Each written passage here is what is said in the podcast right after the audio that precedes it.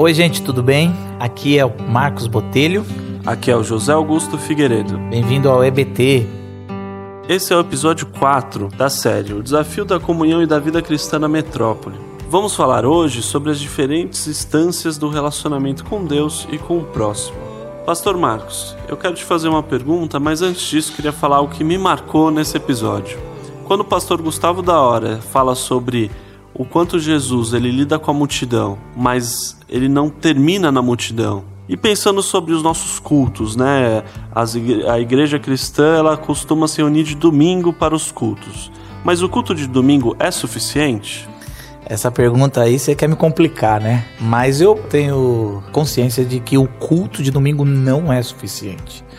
Se você acha que você pode criar comunhão proposta pela Bíblia, por Deus, para todos os santos, os discípulos de Jesus, é impossível se você estiver só se reunindo aos domingos ou qualquer dia que seja com o um grupo chamado igreja, né?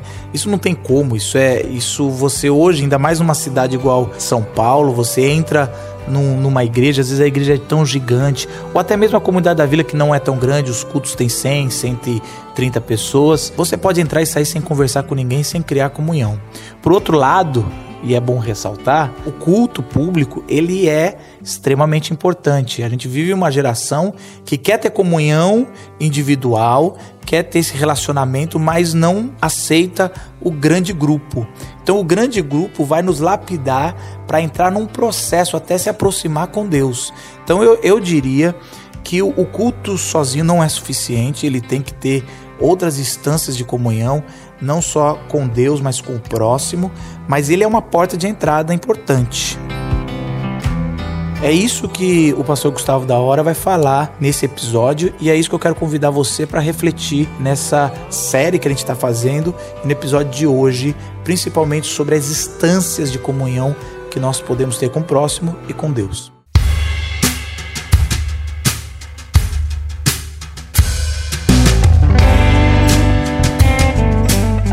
Aí outra coisa que é essa questão da comunhão, quanto que o Novo Testamento e a igreja, o projeto da igreja, como eu falei para vocês, é um projeto de, de relacionamento, de intimidade, de um afiando o outro, de um amando o outro e sendo usado para melhorar o outro e melhorar a si mesmo. E isso é, é mútuo, é uma troca. Então, tem essa palavra que aparece, uma das que mais aparece, uma palavra que significa mutualidade, uns aos outros. Eu nem sei se tem essa categoria no português, mas achei legal que tem. Chama, é um provérbio. Desculpa, provérbio não.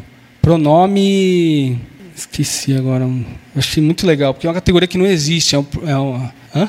Recíproco. É um negócio assim. Talvez seja uma palavra que é sinônimo dessa, mas é uma categoria gramatical do, do inclusive do, do, próprio grego, assim. Então é um, uma coisa que talvez não tem no português, né? Depois eu vejo o nome certo aí, mas é essa ideia de reciprocidade. Então olha só, e aparece uma das palavras que mais aparecem no texto do Novo, do Novo Testamento. Esse uns aos outros, né? E aí eu dei alguns exemplos disso. Então amem uns aos outros, perdoem uns aos outros, sirvam uns aos outros, lavem os pés uns dos outros, orem uns pelos outros, suportem, sejam suporte uns aos outros, confessem seus pecados uns aos outros, levem as cargas uns dos outros, considerem os outros superiores, não considerem os interesses próprios, mas primeiro os interesses dos outros. Cara, é, é toda uma agenda nova de, de, de se relacionar, é toda uma agenda nova num contexto de pessoas que foram alcançadas por esse Jesus, reconhece esse Criador, que começa a transformar em nós essa natureza caída numa natureza que agora precisa exercitar isso. É por isso que eu acredito que Deus não, não acontece um negócio, um momento que a gente se converte, a gente vai para o céu, assim. Porque é,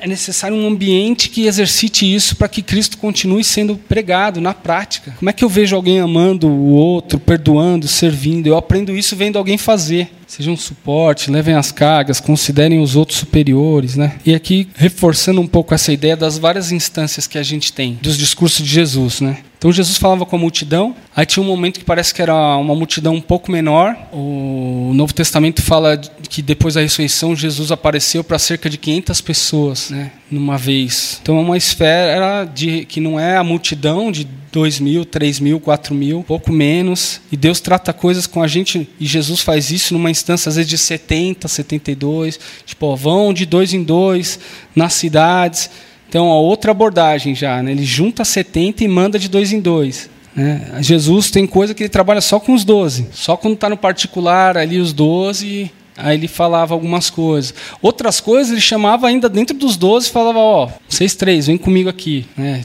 Dizem que o ciclo o círculo próximo, né, que João, Tiago e Pedro geralmente são colocados nessas situações mais de tem coisa que Jesus trata com eles especificamente. E tem coisa que é individual, né? Quando parece Jesus para Paulo, para Saulo, com Pedro, né, quando ele vai dizer, ó, tu me amas, Pedro, apacenta minhas ovelhas. Tem coisa que ele trata na esfera individual.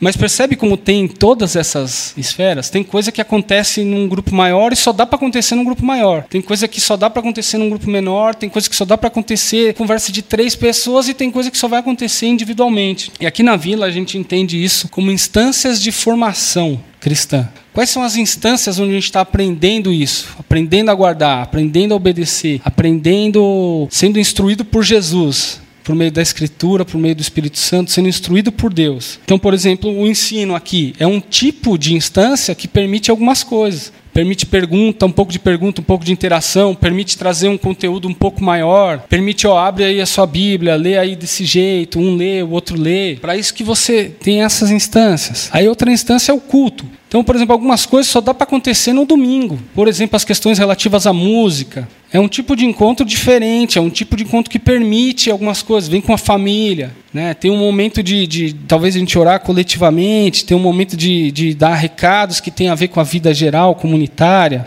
Para aquela instância de formação cristã, algumas coisas são melhores, é melhor que aconteça naquela instância, é mais produtivo. Outra instância é essa do PG. Então, o que é o PG? A gente vai falar sobre isso no próximo bloco. O que é o PG, então? O que é para acontecer no PG? Que não dá para acontecer no culto, que não dá para acontecer aqui, nesse momento, que não dá para acontecer no WhatsApp. Um recado dá para ir pelo WhatsApp, algumas coisas não tem como acontecer no WhatsApp. E vai. Então, devocional, como esse momento mais individual, aconselhamento, uma outra instância. Se traz uma demanda mais específica, vai parar com o tempo para ouvir. Imagina se as pessoas vêm com demanda de aconselhamento para lidar no culto. Pode acontecer de você conseguir de canto conversar com alguém, né? E acabar tendo uma instância de ser aconselhado e aconselhar. Mas tem mais gente em volta, tem gente que está com horário para sair, para voltar, para almoçar, se é de manhã né, ou para acordar cedo no outro dia. Faz sentido isso, gente? Nenhuma instância é melhor do que outra, nenhuma instância está acima da outra. Né? A gente tem aí o discipulado, que é uma caminhada um pouco mais tete a tete, um a um, dois a dois, dois e dois. O serviço, quer dizer, não dá para eu fazer uma, um mutirão, igual aconteceu lá no, na instituição, o pessoal fazer um mutirão de pintura. Tem, como é que a gente faz? Pode servir. Ah, cada um vai lá quando tiver tempo e pinta um pouco da Não adianta. Né? Uma coisa que precisa combinar um dia, tem que ter comida, tem que ter. Né? A orientação, tem que ter material, tem que ter. Então só dá para acontecer alguns tipos de serviço, só dá para fazer assim, coletivamente. Outros eu posso fazer sozinho, indo num lugar, outros não. Os segmentos também, que é uma outra instância que a gente tem aqui da vila, que é vamos reunir adolescentes. Vamos falar de coisas que têm a ver com a realidade dos adolescentes. Agora está surgindo também agora a programação para jovens. É uma coisa que vai acontecer, tem coisas que vão acontecer ali, naquela instância, que tem a ver com a realidade dos jovens. Tem coisas que, por exemplo, tem a ver com casais. Hoje a gente não tem um trabalho com casais diretamente, não por falta de vontade ou por não perceber necessidade, mas a gente precisa conciliar várias pessoas que se interessam por isso, que têm alguma bagagem com isso, começar a orar sobre o assunto e ver qual é a melhor maneira de a gente fazer. Ao invés de fazer, não, tem que ter o departamento de casais. A gente acredita que tem que ir surgindo de uma forma orgânica. Não adianta eu denominar algumas pessoas que pessoa, essa pessoa vai dar um tiro curto e às vezes vai morrer no meio do caminho, vai desgastar. Ah, não aguento mais, estou carregando uma coisa sozinha, porque eu fui nomeado para fazer um negócio e agora nunca mais quero ver isso na minha frente. Alguém já teve alguma experiência assim na igreja? Ou no trabalho também?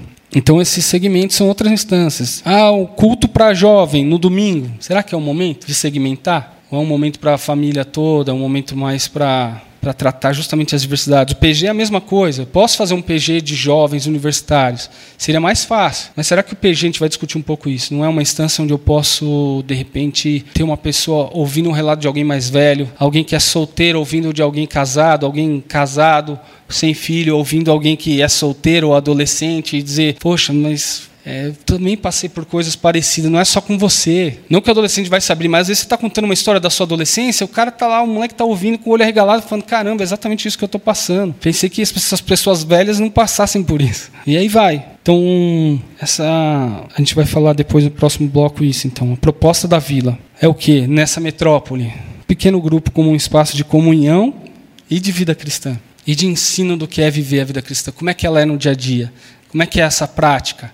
Ok, vimos o que foi pregado, entendi, achei legal, lembro daquela parte, ilustração tá bom, mas e agora? Essa semana, como é que foi viver depois daquilo que eu ouvi no domingo? Eu nem lembrei o que era ou que desafio eu tive, como é que foi? Então, o PG é uma das principais estratégias então da vila para comunhão e vida cristã, com base em tudo que a gente falou, retomar, entender o problema, retomar a essência, e aí essa instância do PG não é a quem vai resolver todos os problemas, mas eu quero explicar para vocês no bloco a seguir. A que, que essa instância se propõe? Por que PGs? E por que PGs do jeito que a gente vai propor aqui, sugerir? Né? Por que, que a gente chegou nessas conclusões? Faz sentido? Se você já tinha percebido essa necessidade bíblica de ter várias instâncias diferentes, perceber que o próprio Jesus fez isso de instâncias diferentes, que não é uma coisa, ah, tem que fazer o pequeno grupo porque toda igreja tem que ter pequeno grupo. Ah, tem que fazer o grupo de casais porque tem que ter grupo de casais. Ah, tem que fazer é, negócio para as crianças porque as crianças ficam atrapalhando o culto, então bota um negocinho lá para elas se distrair, ou para os adolescentes, são instâncias de formação cristã. E cada uma delas pode ser mais oportuno abordar algumas coisas, dar ênfase em alguma coisa, beleza? Esse foi o tema desse episódio da série O Desafio da Comunhão e da Vida Cristã na Metrópole com o pastor Gustavo da Hora. Não deixe de se inscrever no nosso feed para receber todos os episódios. O nosso próximo episódio vamos falar sobre pequenos grupos e sobre as práticas dos pequenos grupos na comunidade da vila. Esse será nosso último episódio, não deixe de ouvir. Oi, tudo bem com você? Aqui quem está falando é o pastor Marcos Botelho e você acabou de ouvir mais um episódio da Escola Bíblica em Trânsito. Temos um local para você tirar suas dúvidas, dar sugestões e baixar outras séries completas do EBT. Anota aí www.comunidadedavila.org.br/ebt. Nos vemos em outro episódio ou aos domingos na Comunidade da Vila.